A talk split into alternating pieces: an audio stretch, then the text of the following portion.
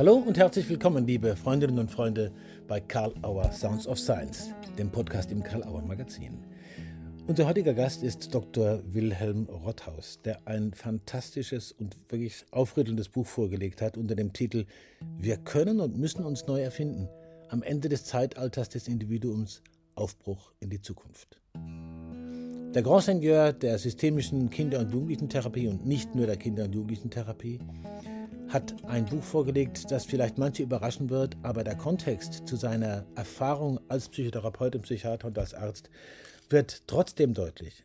Die Leidenschaft, mit der er versucht hat, diese völlige Übertreibung der Egozentrierung und des nur noch auf sich selbst Beziehens in unserer Gesellschaft zu überwinden, ist enorm und der Ansatz, den er dazu verwendet, ist überraschend. Aber am besten erklärt er selbst. Viel Spaß beim Gespräch mit Dr. Wilhelm Rotthaus zu wir können und müssen uns neu erfinden. Hallo, lieber Wilhelm Rotthaus. Zunächst mal vielen Dank, dass du dir die Zeit nimmst, äh, mit Karl Auer Sounds of Science ein Gespräch zu führen. Herzlich willkommen. Ähm, ich fange ja. mal so an. Ja.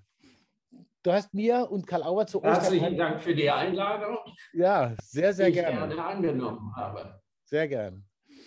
Du hast mir und Karl Auer zu Ostern äh, 2021, hast du selbst auch so geschrieben damals, ein Überraschungseins Nest gelegt und hast einfach das Manuskript zu einem jetzt lieferbaren Buch, gerade aktuell lieferbaren Buch, geschickt. Wir können und müssen uns neu erfinden. Am Ende des Zeitalters des Individuums Aufbruch in die Zukunft.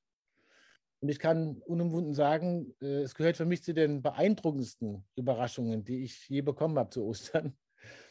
Und meine Ostertage habe ich dann äh, sofort umgeplant nach dem Lesen der ersten Seite und habe das ganze Buch gelesen und zurückgeschrieben, das müssen wir machen und das sollten wir möglichst zeitnah machen. Und es hat geklappt. Mhm. Also das Buch ist jetzt lieferbar in der Reihe Systemische Horizonte von Bernhard Pörksen herausgegeben. Ich finde es ein sehr, sehr wichtiges Buch und es kommt keinen Tag zu früh. Es ist aber auch ein ganz anderes Buch als die vielen und viel gefragten, die du vorher zu deinen professionellen Spezialgebieten mhm. veröffentlicht hast. Natürlich gibt es Verbindungen dazu. Es ist, wie ich sagen würde, ich hoffe, du kannst da zustimmen, vielleicht auch nicht, ein gesellschaftspolitisches Buch, es ist ein historisches Buch und es ist auch ein futuristisches Buch. Ja. Was hat dich dazu angetrieben? Warum müssen wir uns neu erfinden? Und wieso meinst du vor allen Dingen, dass wir das auch können? Kannst du da was zu sagen? Äh, also was mich angetrieben hat, das ist eine spannende Frage. Und wenn ich überlege, sind das eigentlich drei Schienen gewesen. Mhm. Einmal die Wahrnehmung einer heute grotesk übersteigerten Egozentrierung, mhm. also einer auf die Spitze getriebenen Orientierung auf den eigenen Vorteil und die Durchsetzung der eigenen Interessen. Mhm. Also ein zunehmendes Ich, Ich, Ich. Mhm. Mhm. Äh, als Beispiel finde ich sehr eindrucksvoll Angriffe auf Sanitäter, mhm. die das Leben eines anderen zu retten versuchen, nur weil ich im Augenblick da nicht durchkomme und mein Ziel genau in der geplanten Zeit erreiche. Mhm. Das finde ich so äh, grotesk. Mhm. Äh, ähnlich grotesk finde ich die für mich schon wahnhafte Idee von Industriemanagern. Sie würden hundertmal so viel leisten wie der Durchschnitt ihrer Mitarbeiter. Mhm. Äh, und gleichzeitig dann doch das beeindruckende Ausmaß von Armut, Kinderarmut, bei uns sogar in Deutschland. Mhm. Mhm. Also Wilhelm Heidmeier hat eine Leckschnitt-Untersuchung über zehn Jahre gemacht, der Soziologe, der in Bielefeld lehrt, mhm. äh, und spricht von einer zunehmenden Entsolidarisierung der Gesellschaft, mhm. selbst also über einen Zeitraum von zehn Jahren. Mhm. Ja. ja, und schließlich natürlich die ungleiche Ressourcenverteilung in der Welt und die Klimakrise. Das war das eine. Mhm. Das andere war meine Auseinandersetzung mit Systemtheorien, systemischem Denken mhm. äh, und die von immer mehr Leuten geteilte Wahrnehmung, dass die Idee des Individuums eine Fiktion ist. Okay. Ein Individuum ist als Individuum nicht lebensfähig. Mhm. Äh, Menschen sind Beziehungsgeschöpfe und das Menschsein des Einzelnen realisiert sich nur in Beziehungen. Mhm. Das Dritte, mein schon jetzt 25 Jahre zurückliegender Versuch einer systemischen Erziehung, die sich ja auch, der sich ja auch in einem Buch niedergeschlagen hat. Richtig, wozu erzählen? Ich habe damals eine, nach einer Erklärung gesucht für die außerordentlich hohe Erziehungsunsicherheit von Eltern und Erzieherinnen mhm. und war eben zu der Überzeugung gekommen, dass die tradierte Erziehung, die über die letzten Jahrhunderte tradierte Erziehung, heute nicht mehr tragfähig ist. Mhm. Äh, und diese Erziehung basierte ja auf der Idee von Dominanz der Erwachsenen und Unterwürfigkeit der Kinder hm. und war entstanden und da kam ich zum ersten Mal damit intensiver in Berührung, nachdem im 11. und 12. Jahrhundert die Idee des Individuums erfunden wurde. Mhm. Im Anschluss daran die Idee von Kindheit, die es zuvor gar nicht gab. Es gab Kinder, aber Kindheit mhm. in Abgrenzung von Erwachsenheit. Und dann schließlich die Erfindung von Erziehung und Schule. Hm. Das waren so die Stränge. Jetzt hast du noch zwei Fragen gestellt. Warum ja, also, was tritt dich an? neu erfinden? Ja, genau. Ja. Und wieso meinst du Ich glaube, dass die Idee. Mhm. Ja, ich glaube, dass die Idee des Menschen als Individuum sich erschöpft hat. Sie hat eine Menge an großartigen äh, Leistungen hervorgebracht auf dem Gebiet von Technik und so weiter. Mhm. Und doch, dass wir heute in einer Zeit leben, wo diese Idee sozusagen als Zeichen einer auslaufenden Phase in grotesk übersteigerter Form noch einmal gelebt wird. Hm. Und die letzte Frage war, wieso meinst du, dass wir das äh, können? Warum ich denke, mhm. ja, Gegenfrage. Warum sollten wir das nicht können, was die Menschen im 11. und 12. Jahrhundert gekonnt haben, mhm. nämlich ein völlig neues Selbst- und Weltbild zu entwickeln. Mhm. Damals die Idee, dass der Mensch als Gott gleich sich betrachtete und sein Recht und seine Aufgabe darin sah, sich die Erde untertan zu machen mhm. und zum eigenen Vorteil auszunutzen. Und ich glaube durchaus, und ich meine auch, es zeigen sich doch viele Ansätze derzeit, dass wir als, ich rede ja immer von Menschen der westlichen Welt, also der vom Europa geprägten westlichen Welt. Mhm. Im Osten äh, ist das durchaus anders. Ja. Mhm. Äh, dass es da Ansätze gibt, den Menschen als Teil der Natur zu verstehen, der mit einer Idee von Gleichwürdigkeit mit allen Lebewesen und dem Planeten interagiert. Mhm.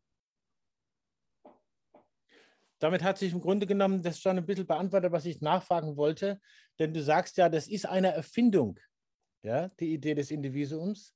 Und die zwar erfolgreich war, aber eben mindestens genauso desaströs. Das hast du jetzt auch klar gesagt, fast wie ein Tanz am Vulkan, ein abschließender, was gerade stattfindet. Ja. Und was ich sehr spannend finde in der äh, Struktur des Buches, das macht es so einladend und gut lesbar, dass man in diesem komplexen Thema so sortiert ist.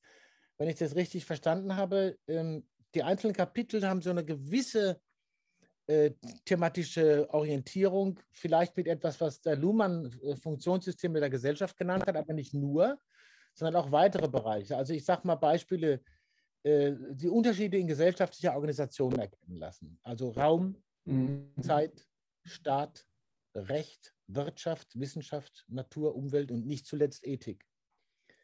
Und von dort her machst du den Unterschied auf zwischen dem frühen Mittelalter, Aufkommen der Individualismus danach und dann die Entwicklung der heutigen Lebensform. Also selbst ein Weltbild von Menschen, sagst du, hat sich dramatisch verändert und sollte sich wieder verändern. Ja. Was ist da passiert ja. eigentlich? Äh, zum Beispiel, nehmen wir mal ein Beispiel in Wirtschaften oder auch in der Organisation von Familie, Bildung, hast du ein bisschen gesagt, Kommunen und Staaten. Was ist da passiert, als dieses Individuum so, so mächtig wurde als Leitbild? Und vielleicht ein paar Aussichten, was muss passieren, dass wir das, äh, sage ich jetzt mal so lapidar, hinter uns bringen? Hm. Also als ich das angefangen habe, habe ich äh, diese Idee, die Funktionssysteme aller Luhmann sozusagen zu nutzen, mhm. äh, noch gar nicht gehabt, sondern habe einfach den ungeheuren Wust an Informationen, den ich gesammelt habe, zu strukturieren versucht. Mhm. Und dabei fiel eben auf, dass in total eindrucksvoller Weise im 11., 12. Jahrhundert, teilweise natürlich noch 13., mhm. äh, alle Lebensbereiche, alle Funktionssysteme neu gedacht wurden mhm. und dieses Denken bis heute unser Denken dominiert. Okay. Mhm. Ich sag's mal an der Wirtschaft. Mhm. Äh, es wurde auf einmal arabisches, das arabische Zahlensystem genutzt, mhm. weil man, ich weiß nicht, ob du es mal versucht hast, ich habe spaßeshalber versucht, mit römischen Zahlen nicht rechnen kann. Ich könnte äh, dann, dann wurde, wurden Banken Geldleihinstitute erfunden. Äh, es wurde lange diskutiert über Eigennutz und Gemeinnutz. Mhm. Und lange blieb noch aus dem Frühmittelalter bestehen die Idee, Wirtschaft dient dem Gemeinnutz. Mhm. Und noch bis ins 13., 14. Jahrhundert stand, standen sogenannte eigennützige Hantierungen, wie das hieß, unter Strafe. Mhm. Und es war dann der Ulmer äh, Leonsberger, der die Idee mit seinem Buch vom Nutzen, äh, vom Lob des Eigennutz mhm. die Idee aufbrachte, wenn der Mensch streng auf seinen Vorteil orientiert ist, wird das für die Gesamtwirtschaft am besten sein. Mhm. Also im Grunde genommen, unsere Marktidee. Ist damals erfunden, entwickelt worden.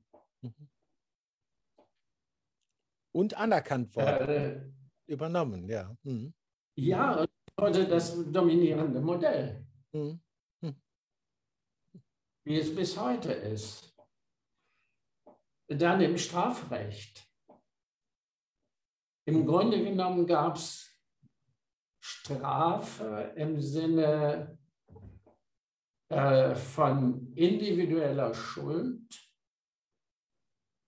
individuell zurechenbarer Schuld, gab es zuvor nicht.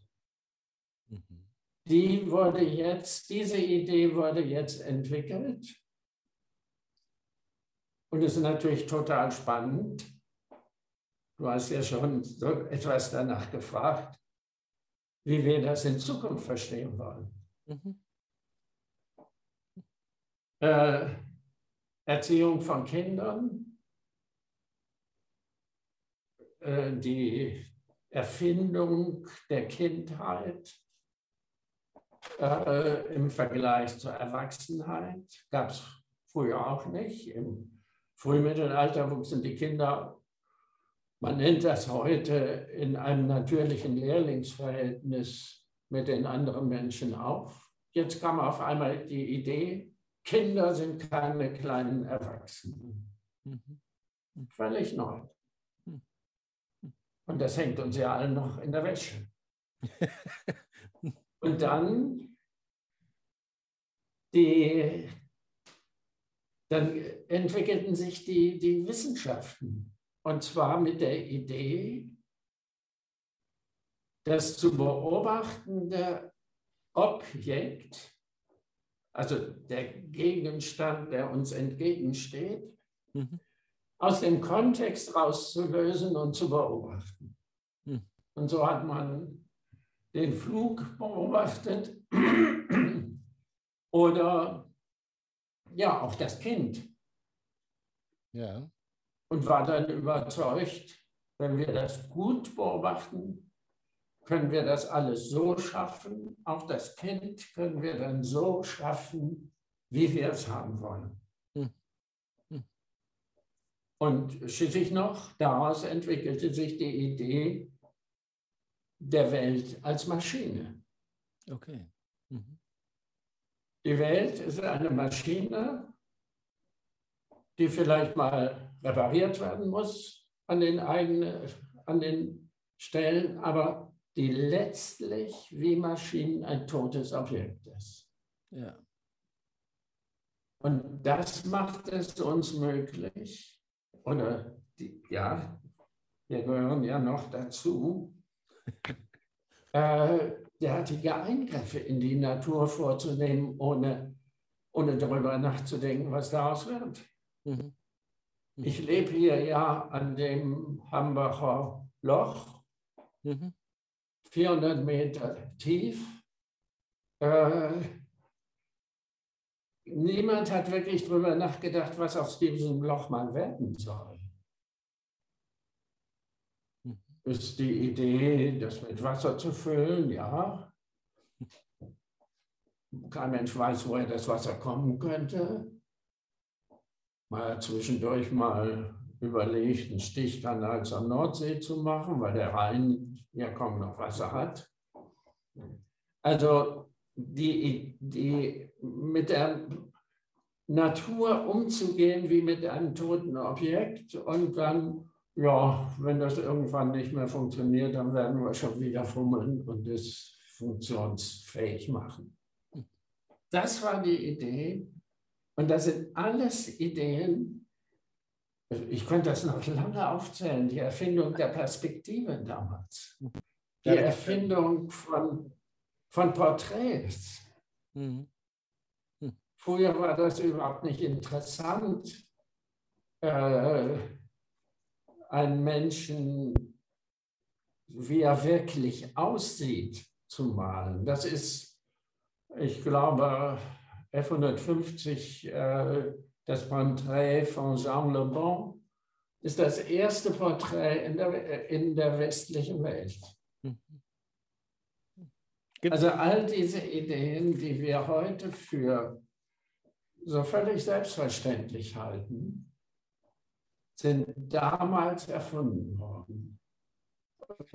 Das habe ich versucht, relativ deutlich darzustellen.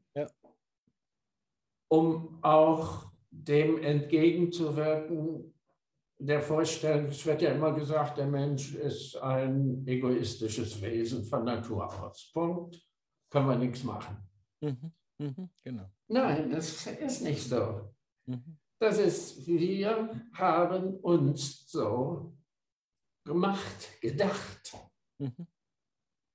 Das ist, Und wir denken uns heute Das ist eine der pointiertesten Angelegenheiten, die mir selber bei der Lektüre auch so ging. Äh, diese, die eigenen Selbstverständlichkeiten, die man nicht mehr so hinterfragt, wirklich nochmal dahingehend zu untersuchen, seit wann denke ich so und wie könnte es denn anders sein? Ja. ja. Oder dass das ja. nochmal da gesagt, so wie es im Titel ja auch heißt, es ist eine Erfindung im Sinne von, es ist kontingent, wird man vielleicht sagen, und nicht notwendigerweise so. Was du aber sagst, was ich verstanden habe, dass ja. es notwendig ist, dass es nicht so bleibt, wenn wir überleben wollen. Also ähm, oder unseren Enkeln und Urenkeln noch eine Welt hinterlassen wollen, wo die eine Chance haben, ja, überhaupt äh, äh, zu überleben und menschenwürdig zu leben. Wie schätzt du denn jetzt mal die Chancen ein? Du hast schon ein bisschen was dazu gesagt, äh, dass wir uns nicht nur neu erfinden können und müssen, sondern dass wir uns wirklich neu erfinden werden. Du hast ja diesen wunderbaren Spielzug gemacht eines Interviews mit einem Professor Fritz Tabari am 1. September 20, ja. 2025, Entschuldigung. Und äh, das gibt ein paar Hinweise. Immerhin äh, wird es uns das dann noch geben, wenn das Interview geführt würde. Mal ganz realistisch, vielleicht auch im Kontext dessen, was gerade politisch in Deutschland passiert. Wie hoch schätzt du die Chancen ein, dass wir es tun werden, uns neu erfinden? Oder wie, wie wahrscheinlich ist, dass eher gesagt wird, wir brauchen noch äh, so viel Erfahrung, dass wir gar nicht mehr anders können? Ja, also ich bin in diesem Interview, äh, in diesem fiktiven Interview ja von der Annahme ausgegangen, dass es irgendwann zu einer gewaltigen Katastrophe gekommen ist, mhm. die ein Großteil der Menschheit auch nicht überlebt hat da bin ich äh,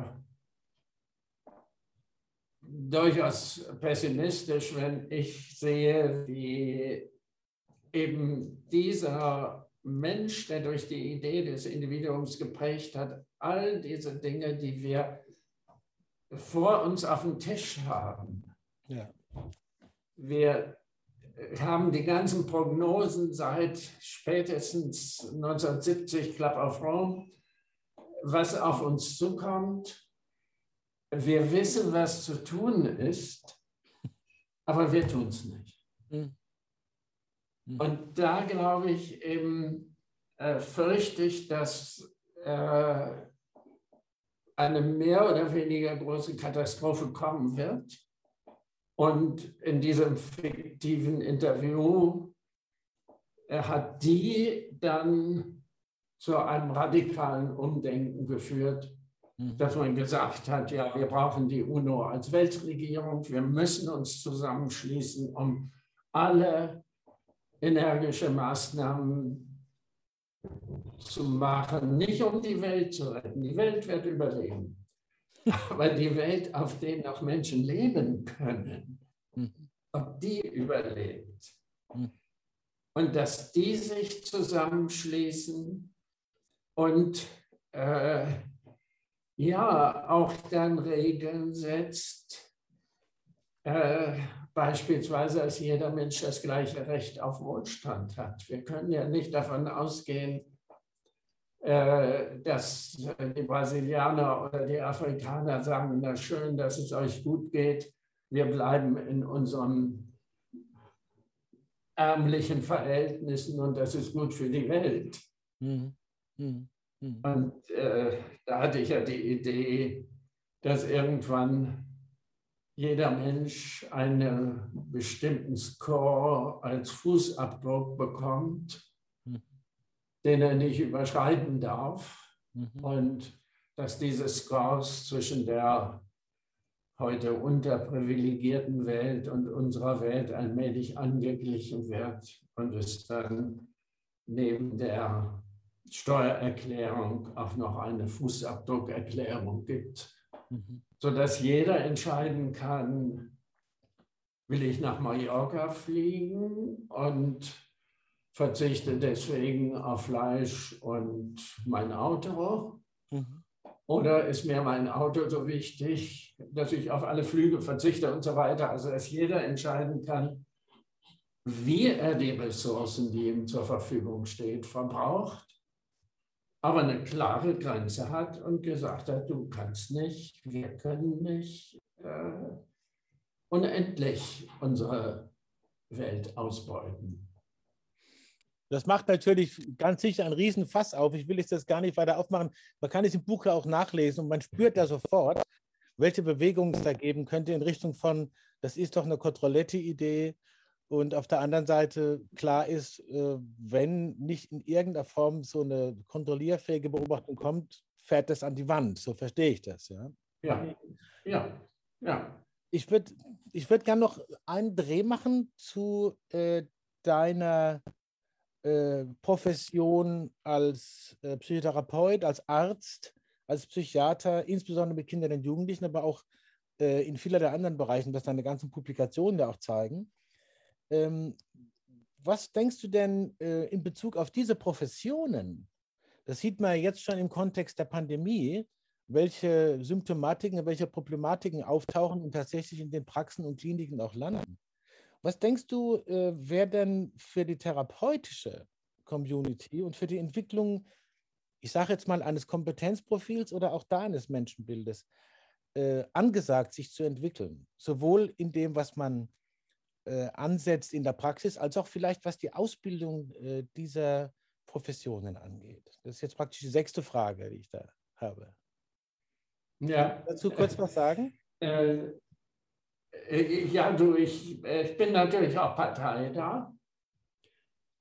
Äh, ich glaube, dass wir auch als Therapeuten ein neues Menschenbild werden entwickeln müssen und den Menschen viel mehr als Beziehungsgeschöpf sehen müssen.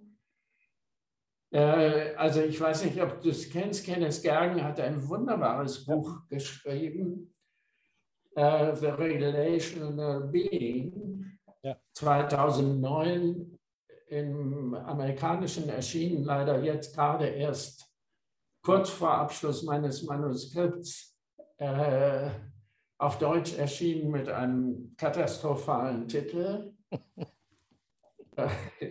ja. Ich weiß nicht, die Psychologie des Zusammenseins, wie man den Titel wählen konnte, der ja hm. dem Inhalt ins Gesicht schlägt. äh, hm. Das ist ja enorm interessant die Idee weiter zu verfolgen, dass unser Geist gar nicht im Körper verortet ist, sondern in einem Interaktionsnetzwerk. Ähnlich wie wir das als systemische Therapeuten ja schon sehen, dass die Symptome, die ein äh, Mensch, die Kinder und Jugendliche in meiner Profession zeigen, gar nicht in ihrer Person zu verorten sind, sondern in den Beziehungen. Mhm. Und das hat äh, äh, Kenneth Gergen, ich bin damit noch lange nicht durch und mhm. äh, muss das sicher auch, zweimal lesen, um es zu verstehen. Äh, toll beschrieben. Mhm. mhm. Das wäre das eine, was die Professionellen, glaube ich, entwickeln müssen. Mhm. Äh, etwas anderes zum Beispiel, werden wir nachdenken müssen über Schule und Bildung. Ich glaube, in Schule werden wir Abschied nehmen müssen von der Idee von richtig und falsch. Okay. Äh, wir werden die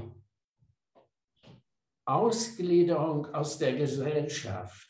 Schule und Erziehung wurde aus der Gesellschaft im 11. und 12. Jahrhundert ausgegliedert mhm. und einem Schonraum zugeordnet. Und ich glaube, wir müssen Schule wieder in die Gesellschaft bringen. Und ich könnte mir eine zukünftige Schule äh, als eine Schule für Kinder und Erwachsene gleichermaßen vorstellen. Oh. Mhm. Als Ort nicht so sehr des Lehrens, sondern als Ort selbstorganisierten, schon von Lehrerinnen betreuten, selbstorganisierten Lernens. Hm. Also das wären so Beispiele, für Entwicklungen, die ich für wichtig halte. Ich glaube, das Recht werden wir neu denken müssen. Mhm. Aber ich weiß nicht, ob das jetzt ein bisschen weit führt, wenn ich da noch. Du kannst, also ich bin ja froh, dass, dass ich die Gelegenheit habe, dich zu befragen, wenn du da noch was äh, ausbuchstabieren willst, gerade was das Recht ist. Du sprichst wahrscheinlich auch vom Deliktrecht, wie das im Buch äh, beschrieben hast. Ja, genau. Ja ausführlich beschrieben. Aber gerne noch ein paar Sätze dazu. Das finde ich schon spannend, weil das äh, führt einen ja da auch rein, sich wirklich mit diesem Buch zu beschäftigen, was ich für sehr nötig halte natürlich. Also es gibt ja eine ganze Menge, oder nein, ich fange anders an. Ich habe einmal im Gerichtsverfahren äh, gesessen und der von mir begutachtete Täter hatte einen Auftragsmord begangen. Hm. Und der Richter versuchte jetzt, was es seine Aufgabe ist, herauszufinden, warum er das denn wohl getan hat. Eine aus unserer systemtherapeutischen Idee unmögliches Unterfangen. Und der wusste das nicht. Und der Richter war völlig verzweifelt und sagte, man denkt doch eher und dann handelt man. Was haben Sie denn gedacht? Und ich habe da gesessen und gedacht, vielleicht ist es genau andersrum. Erst handelt man und dann erfindet man die angeblichen Ursachen dafür. Mhm. Und dafür gibt es ja einige hochinteressante Experimente, mhm. Mhm. sodass man wirklich wahrscheinlich äh, sich sehr damit auseinandersetzen muss, ob dieses Schuldrecht in Zukunft noch machbar ist, insbesondere wenn wir das Handeln eines Menschen als Gemeinschaftsleistung des Systems sehen, in dem er lebt, mhm. äh, dann sollte es als Alternative in meinem Sinne um ein Verantwortungsrecht gehen. Das heißt, der Täter wird natürlich festgenommen, er wird verurteilt, aber dazu dass er in Zukunft Verantwortung für sein Handeln übernimmt. Mhm. Äh, das ist gut möglich. Wir haben das in der Klinik mit den, äh, der, bei der Behandlung von Sexualstraftätern, jugendlichen Sexualstraftätern so gemacht. Wir haben anfangs nur darauf zentriert, was willst du in, wie willst du in Zukunft sicherstellen, dass du die Unversehrtheit und das Selbstbestimmungsrecht von äh, kleinen Mädchen, jungen, gleichaltrigen Mädchen respektierst. Mhm. Mhm. Und erst später im weiteren Verlauf haben wir mal gefragt, ja, wie konnte es eigentlich dazu kommen, dass du es nicht getan hast? Mhm. Das ist dann entlastend. Hm. Aber mir geht es um ein Verantwortungsrecht und ich glaube, dass da auch der jeweilige Kontext mit einbezogen werden muss. dass nämlich der Kontext, die wichtigen Bezugspersonen verpflichtet werden müssen, ebenfalls darauf hinzuwirken, dass dieser Mensch seine Verantwortung übernimmt. Mhm. Mhm. Das klingt sehr anders als das, was das, sonst so dramatisch erzählt kriegt. Ne? Genau. Mhm. Ja. ja, natürlich. Natürlich. Das ist ganz anders. Aber also selbst kluge Soziologen sagen, wenn man also Schuld in Frage stellt, dann bricht unsere Welt zusammen. Mhm. Nein, wir können das anders denken. Wir müssen nur mal ein bisschen mutig sein. Das ist fast denn, super. Denn äh, äh, Schuld für eine Schuld, für ein Versagen verurteilt zu werden, motiviert nicht sehr, sich zu ändern. Es motiviert das, er, sich nicht erwischen zu lassen, sozusagen. Ja. Mhm, mhm, mhm. Und Widerstand gegen die blöden Leute zu machen, die einen verurteilt sind. Ein Verantwortungsrecht, das auf die, das positive Ziel zentriert, ist viel eher geeignet in meiner Vorstellung, äh, sich zu motivieren und das auch wirklich zu tun. Ich glaube, dass das erfolgreicher sein wird als unser Schuldrecht.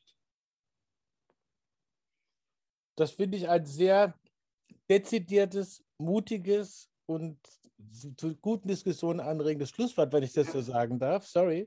Ich muss immer so ein bisschen auch auf die Zeit gucken. Ja, natürlich. Aber ich will, aber das, das regt wahrscheinlich noch mehr Leute an zu sagen, wie begründet er das? Das muss man mal nachgucken. Es ist wirklich sehr spannend, das, das zu verfolgen. Trotzdem, auch dir noch die klassische Karl Auer Sounds of Science Frage zum Abschluss. Es gab ja wahrscheinlich was, du hast ja selber gesagt, vielleicht führt das zu weit, dies und jenes, äh, wo du gedacht hast, naja, das hätte ich jetzt auch noch gern gesagt oder das hätte er mich ja auch mal fragen können. Oder vielleicht noch ein Statement und dann kannst du dir selber jetzt quasi noch eine Frage zum Abschluss vorlegen oder noch ein Statement abgeben, wenn dir daran läge. Gut, was, was äh, ich für ganz, ganz wichtig halte, mhm. dass wir unsere Wirtschaft neu denken. Ja. Ja. Ich glaube, die Idee der Marktwirtschaft basiert ja auf dem, was Herr Fronsberger äh, im, also 1546 oder so was, äh, geschrieben hat, der Mensch ist ein egoistisches Wesen und darauf baut ja weiter unsere Marktwirtschaft. Und wohin die uns geführt hat, sehen wir. Hm. Nämlich in die Katastrophe, in der wir jetzt stecken. Hm. Und ich denke, wir müssen von dieser Idee Abschied nehmen. Äh, da gibt es ja auch äh, sehr deutliche Ansätze. Wir müssen Abschied nehmen von der Wachstumsideologie, äh, beispielsweise für die Wirtschaft Orientierungsmarken denken wie Verantwortung für andere, Fairness, Gerechtigkeit. Auch das gibt es ja zu meinem Erstaunen, was ich nicht kannte. Äh, Unternehmen in Verantwortungseigentum. Mhm. Mhm. Also wo die Gewinne im Unternehmen bleiben und auch nicht an den Besitzer ausgeworfen werden. Mhm. Die Idee noch unseres Grundgesetzes, da steht ja drin, Eigentum verpflichtet. Mhm. Das ist ja vollkommen verloren gegangen. Mhm. Und Mazzucato äh, schreibt so schön, wir brauchen eine Wirtschaft, die Werte schafft, Werte in Produkten, Werte in Dienstleistungen und nicht Shareholder, Dividenden und Banker. Mhm. Bonnie und sie schreibt so schön, wir sollten die Schöpfer nicht mit den Abschöpfern verwechseln. Vielleicht ist das ein abschließendes Statement. Super, das nehme ich jetzt wirklich. danke nochmal für den Hinweis übrigens auf Mariana Mazzucato. Sie gehörte zu denen, die ich, sage natürlich mehr über mich als über das Buch, nicht kannte. Und es sind einige dabei, äh, wo ich gedacht habe, da muss man sich mal mit beschäftigen. Warum äh, sind die bislang, ja. zumindest in den ja. Kreisen, in denen man sich sonst so äh, diskursmäßig bewegt, leider noch zu unbekannt. Auch da ein wichtiger, eine wichtige Dienstleistung, finde ich, deines Buches und dessen, was du äh, zur Verfügung Ich habe auch beim Schreiben enorm viel gelernt. Hm. Ich danke dir, dass du es geschrieben hast. Ich danke dir, dass ja. du uns gegeben hast und wir es publizieren durften. Und ich danke dir für die Zeit und für das Gespräch, für das Spannende. Und ich hoffe sehr, wir sehen uns äh, bald wieder mal und können das ja. dann äh, fortsetzen, live oder auch mit anderen Leuten. Danke, Wilhelm. Und äh, ich wünsche dir eine gute Zeit. Ja, ich danke dir. Danke. Tschüss. Die Schöpfer nicht mit den Abschöpfern verwechseln. Ein starkes Bonmot zum Schluss von Mariana Mazzucato, die Wilhelm Rothaus in seinem Buch oder deren Ideen Wilhelm Rothaus zu seinem Buch auch äh, integriert hat, wie zum Beispiel auch Yukiko Uchaida oder Corinne Peluchon. Überraschende Namen, die aber wirklich Wichtiges beizutragen haben.